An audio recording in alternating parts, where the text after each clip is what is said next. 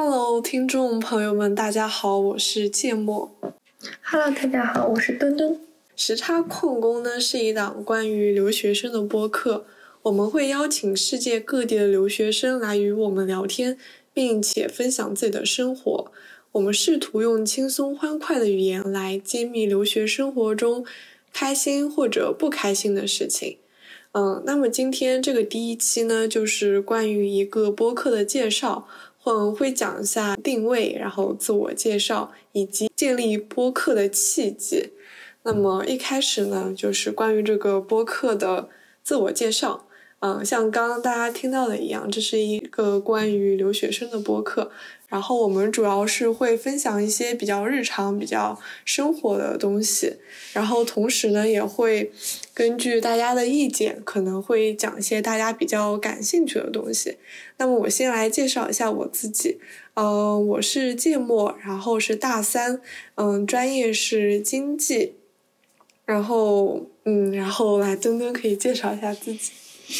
嗯，Hello，大家好，我是墩墩。呃，我目前是研究生，然后我本科是材料成型的工科生，然后在研究生选择了跨专业，然后选到了跨到了商科的国际管理专业。对，然后关于建立播客的契机，其实原因有很多啦。嗯，最最就是直接浅浅的原因，其实是因为。我最近因为 deadline 很少，然后又特别无聊，所以想着，嗯，要不就做一个播客来聊一聊留学生的生活吧。因为毕竟我感觉，嗯，这么多播客听下来，其实关于留学生的真的不多。然后因为在海外留学嘛，大家其实都是处于一个怎么说比较孤岛的状态吧，可能。嗯，朋友也不是特别多，嗯，也不像国内的时候可以跟爸妈亲戚在一块儿什么的，所以我希望这个播客呢，就是可以帮助大家建立一种留学生与留学生之间的联系，然后能讲讲大家在国外发生的一些事情，嗯。然后再加上我本身其实也挺喜欢听播客的，我一直觉得播客是一种非常有意思的一种传播方式吧。它不像是短视频一样，可能也就只有两三分钟的一个长度。嗯，其实我觉得两三分钟顶多是，呃，只能是说粗浅的了解一个东西，想要深入的或或者想要详细的，就是了解全面的了解一个东西，其实是不太可能的。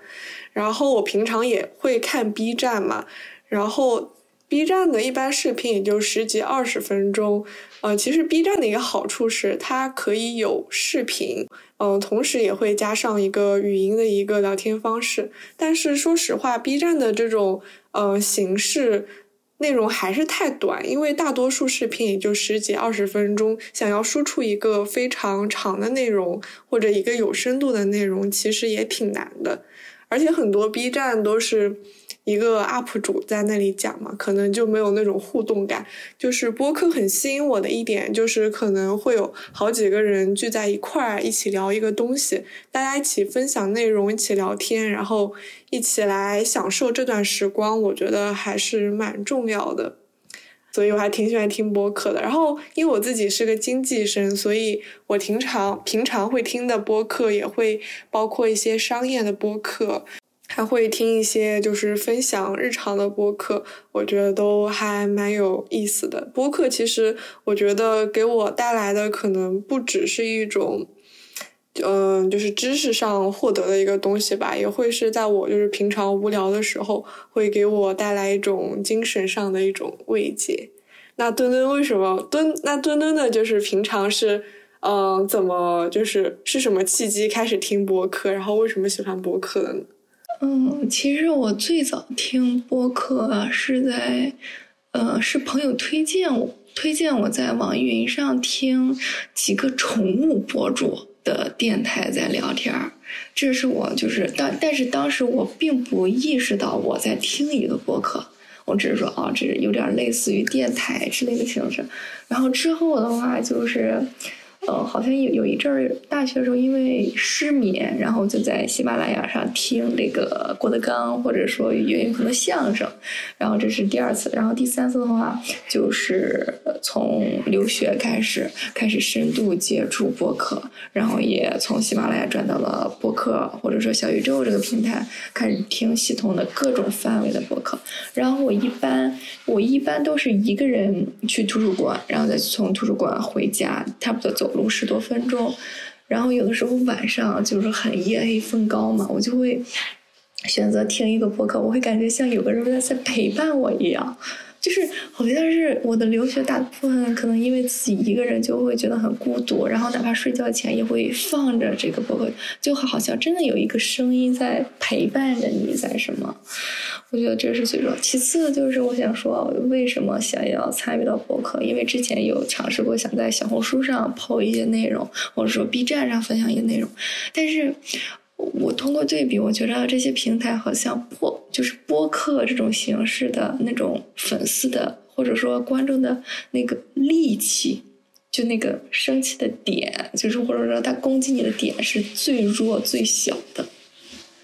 我觉得可能也是我一个比较重要的原因，想开播客，然后再加上节目在豆瓣小组里正好。颇寻求有识之人、有志之士，然后一起来，我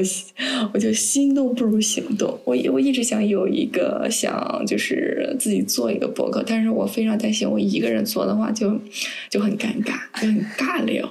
我也是，其实我也担心，其实挺担心一个人自己说不出来什么东西，然后就尬聊。然后我觉得如果有个小伙伴在一起，然后能一起聊一聊，还挺好的。其实我一开始听播客。目的还是挺功利的，因为最开始我听播客就是会想着要去学习一些知识，然后做笔记啊什么的。但是后来觉得播客这个东西，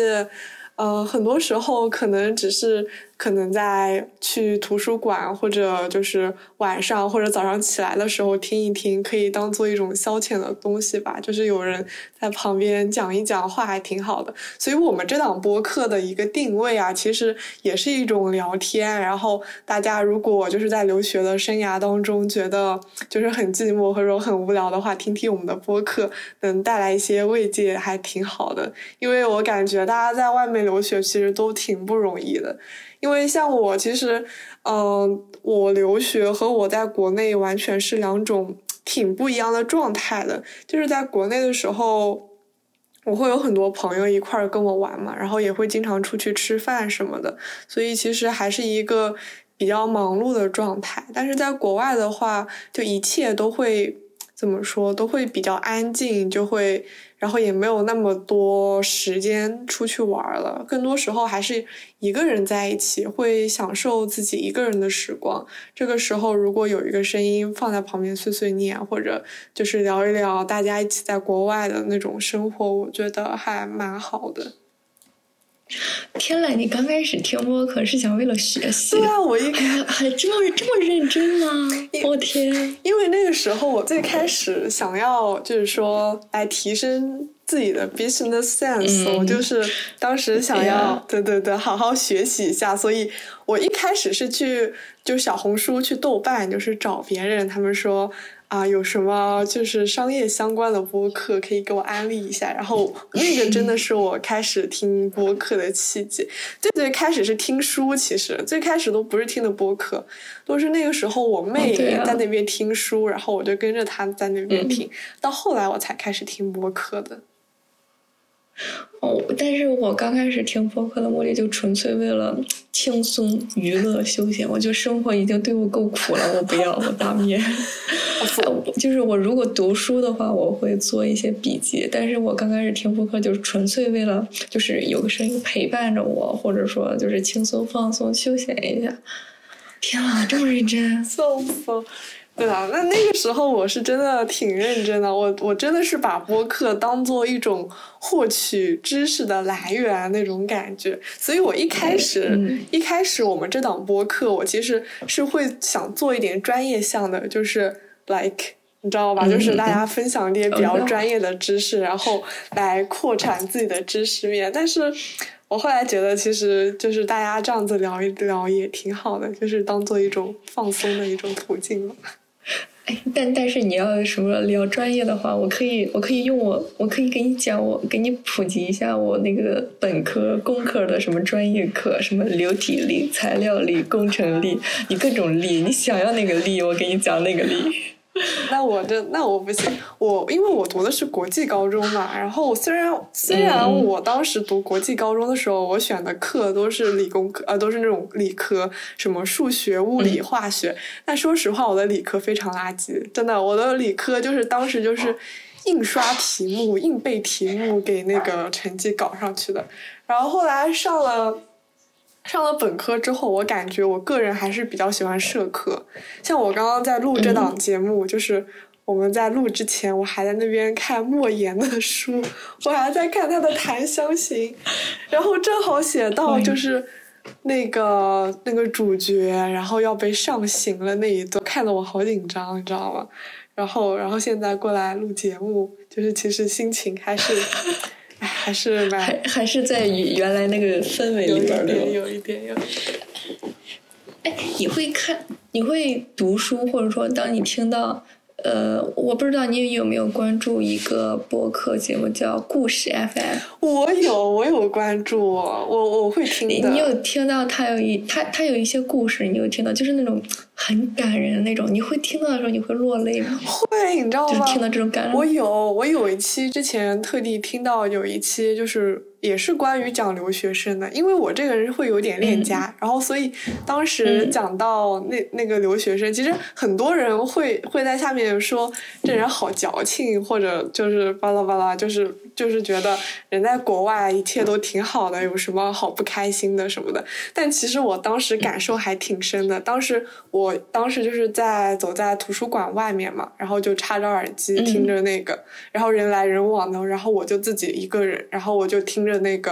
里面的播客就是讲自己在留学是多么多么孤独，然后什么的。我其实真的鼻子当时有一酸，我就觉得有一点那个。我也我有我也有这样的时刻，就是就是已经很晚了，差不多九十点钟就天全黑，然后我出来路上就是虽然就是在学校里，但是也是身边什么人都没有，有的话也是什么公交车什么之类的，就是自己戴着耳机看着那个。外边天空那个月亮，包括那个很高的树嘛，那个树枝从那挡着，就是风一吹就稀稀拉拉的。然后耳机里在播着那个，就是那个播客开头那个音乐以及他那个声音。我的天！我当时我就感觉，就是有一种孤独，但是同时又有一种声音陪伴着我。我就好像被治愈了。对对对，我觉得播客就是有这种魔力，我感觉它跟音乐还有点不一样。就是我有时候播客和音乐会换着来听，有有时候听播客，有时候听音乐。音乐的话，其实更多的就是会让我比较开心，就是听那些我喜欢的。歌会让我就是心情比较愉悦，但是播客有时候很多时候是会治愈自己那种特别孤单的时刻的，因为会有感觉旁边有个人在在旁边念念就是碎碎念啥的，我就觉得还挺好的，所以我就还挺喜欢播客的。虽然播客现在说实话还是一个比较小众的东西，听的人不算很多。对。但是我觉得有，反正有这个机会，然后有这个渠道，能做一个关于就是属于自己的播客，然后来分享一下自己平常的生活啊什么的，我觉得还真的挺好的。对，然后也希望分享一下我们两个有趣的灵魂或者有趣的日常，来互相治愈或者说慰藉，给你的生活稍微增添一点点小乐趣。我觉得也是我们这个播客比较大的一个意义。对，然后如果嗯大家对于我们这个播客有什么建议或者意见都可以说，或者有什么想听的主题，然后就可以发私信告诉我们，然后我们。就是如果有这个方面的意向的话，我们都会愿意，呃，愿意做这个方面的节目的。因为我觉得留学，说实话，还是一个比较孤独的一个，就是怎么说呢，一个过程吧。其实像我在这里。读本科我是要读将近四年的，因为我在苏格兰嘛，所以我的本科是要在国外待四年的。我经常跟我朋友会讨论的一个话题就是说，后不后悔出国读书这件事情。就说实话，我是不后悔的，因为我觉得国外虽然在国外一个人还是挺孤单的，因为我也不是那种很 social 的人，嗯，我也不喜欢参加那种很多酒局啊什么的，所以特别是大一刚来的时候，哦，我有一个很记得很深的点，就是我其实一直都是离家很近的嘛，我都是不怎么就是出远门的，甚至。读高中的时候，我每周也都是回家的，所以说实话没有出过那么久的远门。然后当时我大学大一十八岁的时候，当时过来下了飞机，然后一个人到了那个宿舍里的时候，就突然有一种，就是有一种很很难受的感觉，就是感觉突然离开家离开了这么久，然后将近一万公里一万公里的这个距离，我就感觉，哎，一个人就是要。就是解决所有的事情，就没有人帮助我了，就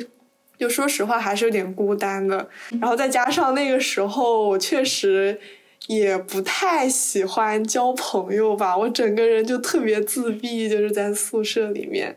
那个时候我其实还没怎么听播客，那个时候我主要是看小说。后来是知道了有了播客，然后我一般就是会就是听个播客。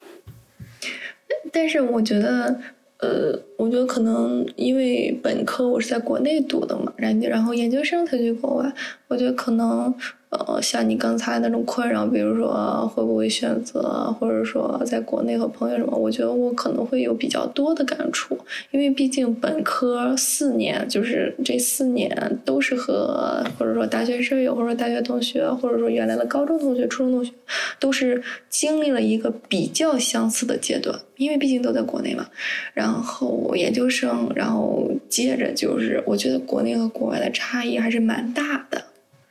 对，然后尤其是你选择一条不一样的路线，然后会和国内的同学有一点不同。嗯，你有的时候，包括我最近跟他们聊天，我说，那个就是包括交流航班什么的，他们都，他们每个人都很震惊，为什么中英没有直飞？我说他已经他已经两年了，朋友。他已经两年没有直飞了，你知道中英关系多差，知道了吗？他们都很我对我会觉得啊，这两个信息差。然后其次的话，我觉得研究生一年算是很难交到比较真心的朋友，但是也有的人也会碰到，但是但是感觉就是越长大越孤独。那确，我也觉得。我我跟我高中的就是朋友关系特别好嘛，上了大学，当时大学的时候，大一的时候，我在上我的那个。政治的 tutorial 的时候，我认识了一个法国的小姐姐。那个法国当时我就是跟她聊天嘛，我就跟她说，感觉来了大学之后，大家就各上各的课，然后住的也都是那种 in suite，也不是像国内一样，大家就是住在一个宿舍里面，都其实各干各的嘛，顶多在厨房的时候会碰到一下。我就跟那个法国小小姐姐说啊，我好孤单啊，在这里感觉都交不到特别好的朋友。然后当时那个法国小姐姐也跟我说啊，其实她也有这种感觉，就就感觉跟她高中的时候差的也蛮多的。但是后来，其实我觉得想要解决这种就是比较孤单的感觉，其实还是可以去多参加参加社团，就是整个人 还是要变得稍微社牛一点。要是就是 在这里社恐会很舒服，因为。没有人会硬逼着让让你去参加什么东西，而且他也不会像国内一样，就是我看我国内有的大学的有的朋友，就是可能会有很多辅导员，嗯，就是 like 辅导员或者有什么很多活动，就是硬逼着要你去参加，不参加还不行我们就是我们本科就是说一定要组织一下班级团建，就只有大一，然后我们班儿。我们班班长，然后说带我们去逛了一下隔壁的隔壁大学的校园，当团建了，朋友们。Oh my god！对，然后有时候我就听到，我天呐，我觉得这这也太不自由了吧！就国外大学很好的一点就是真的没有人管你，就是你真的想干嘛就干嘛，你只要就是不挂科，然后 attendance 就是让学校知道。还有这个人，你这个人还活着，然后别的什么事情他们都不管，我就觉得啊，这个还挺好的，就是自由度非常的大。但是我有一个疑问，我觉得，我觉得说，因为有社牛和社恐嘛，但是我觉得就是得可能会分四类，一个是社牛，然后外向；一个是社牛，把它内向；另外一个就是社恐外向，然后另另外一个可能就是社恐内向。就就是他一方面社恐，然后但是因为他社恐嘛，他可能没有那么多 social 或者什么，然后他就一个人就很 emo。是的，我感觉是，但是说实话，我感觉这个东西很难去界定，因为你看我就是有时候挺主动的，然后也会愿意主动去跟别人交流，看起来仿佛像是一个社牛的样子，但很多时候我跟我朋友出去，就是沟通的工作，一般都是由我朋友进行的，就我不会去主动跟别人沟通什么的，只有在。逼不得已，就是说必须是我去沟通的时候，我才会去沟通。我我就是其实挺复杂的，就有时候社牛，有时候社恐，所以就是我在努力让自己变得外向一点，或者就是跟就是朋友一块出去玩，一块聊天。因为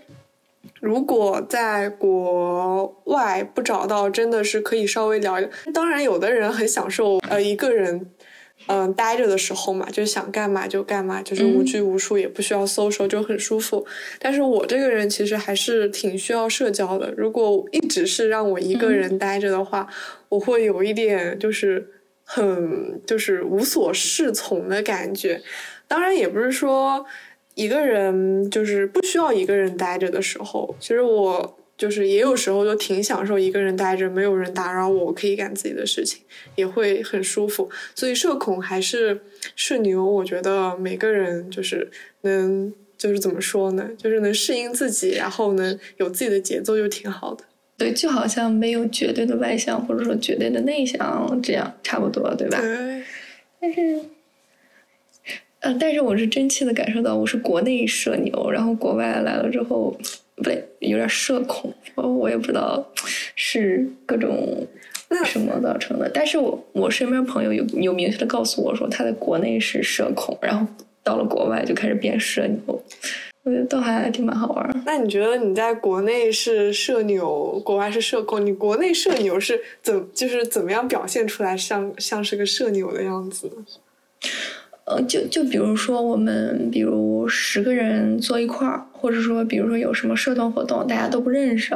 我我我是那个破冰者，哦，嗯，icebreaker，and，然后同时我可能也是那个带带游戏环节的人。哇，那你好牛啊！那我肯定是被带的。然后把那个氛围带下来、带起来之后，我可能就功成身退了。我可能就是看大家有比较活跃的，然后我就我就会什么一点。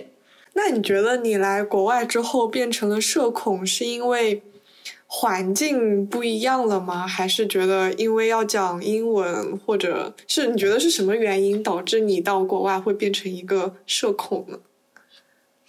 我觉得很多种原因。我觉得这个我们可以在第。请朋友们耐心等待，我们我们预计在第三期左右会讨论这个问题。啊，对对对对，要讲一下这个，就是我们目前已经决定好前面几期讲什么了。我们第一期是决定讲关于运动冬奥会的东西，啊，其实也不会讲的特别深入啦，就主要是来讲一讲。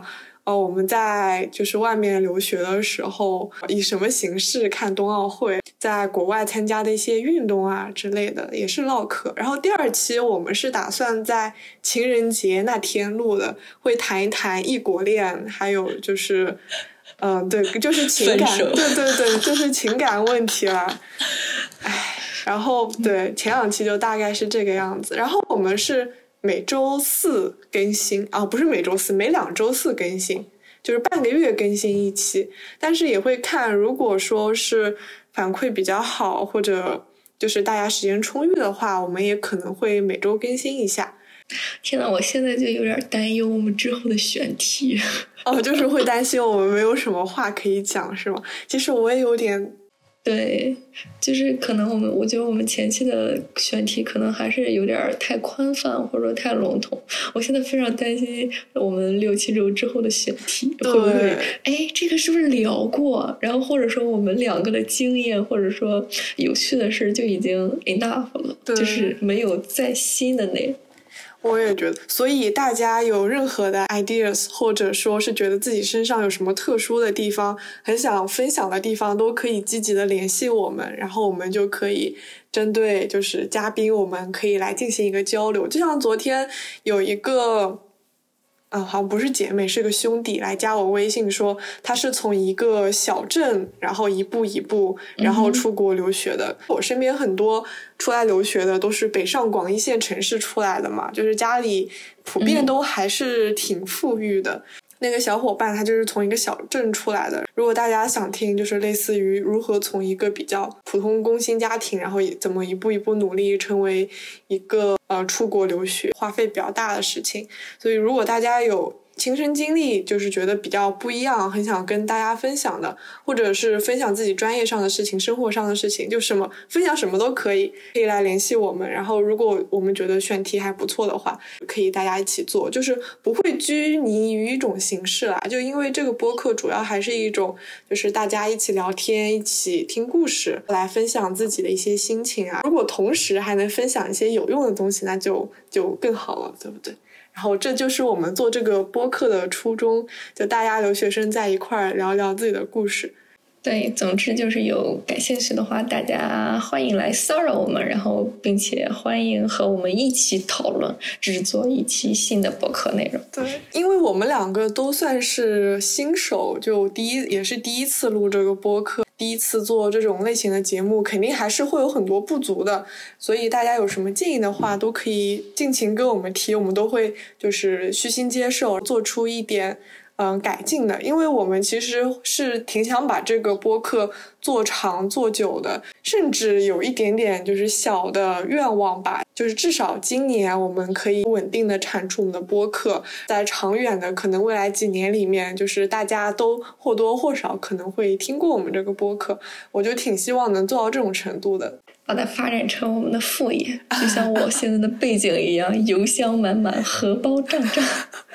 对，就 算了，脚踏实地，一步一步来。对对对，一开始肯定是爱好嘛，当然如果能后来发展成副业，听。我之前就是听播客，我还去应聘应聘过播客的实习生。当时我有一个很喜欢的节目，叫做《生动活泼》。然后这算是个公司，然后他们这个公司会出很多商业相关的一些播客节目嘛，我觉得就很跟我很 match 啊。我也是学商的，我对播客也有很有兴趣，然后我当时就很兴冲冲的去应聘他们的实习生，因为他们说是可以线上的，所以我说，所以我想着虽然有时差，但是我也会很努力去。他们当时有个 workshop，然后就是会就是介绍该怎么做这个播客啊什么的，我觉得还挺有兴趣的，然后。被拒了，然后就被拒了。这才是重点。哎，但是我那个因为听喜马拉雅嘛，它有好，它有它有好，它有好多广告，尤其是那种招聘声音主播。对，我知道，我有朋友就是因为声音很好听，然后就会有人来问他啊，你要来做主播吗？就这种东西。嗯，那那种声音主播我不知道，因为我没有了解过，所以我也不知道那种声音主播到底是一个什么形式。啊，我也没有了解过，但是微信呀、喜马拉雅平台啊，老给我推送那种相关的那个什么推文什么的，快来那个什么加入声音主播，什么月薪三千，什么月薪。五千以上，什么什么把副业什么什么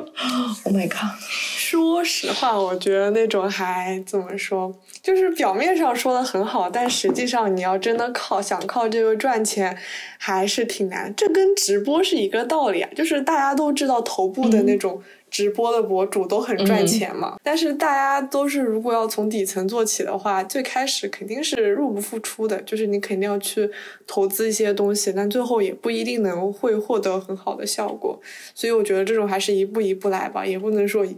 一下子就就做的特别牛、特别好这个样子。对的，加油加油！嗯，那我们对，所以我们这一期就先这个样子，拜拜，拜拜。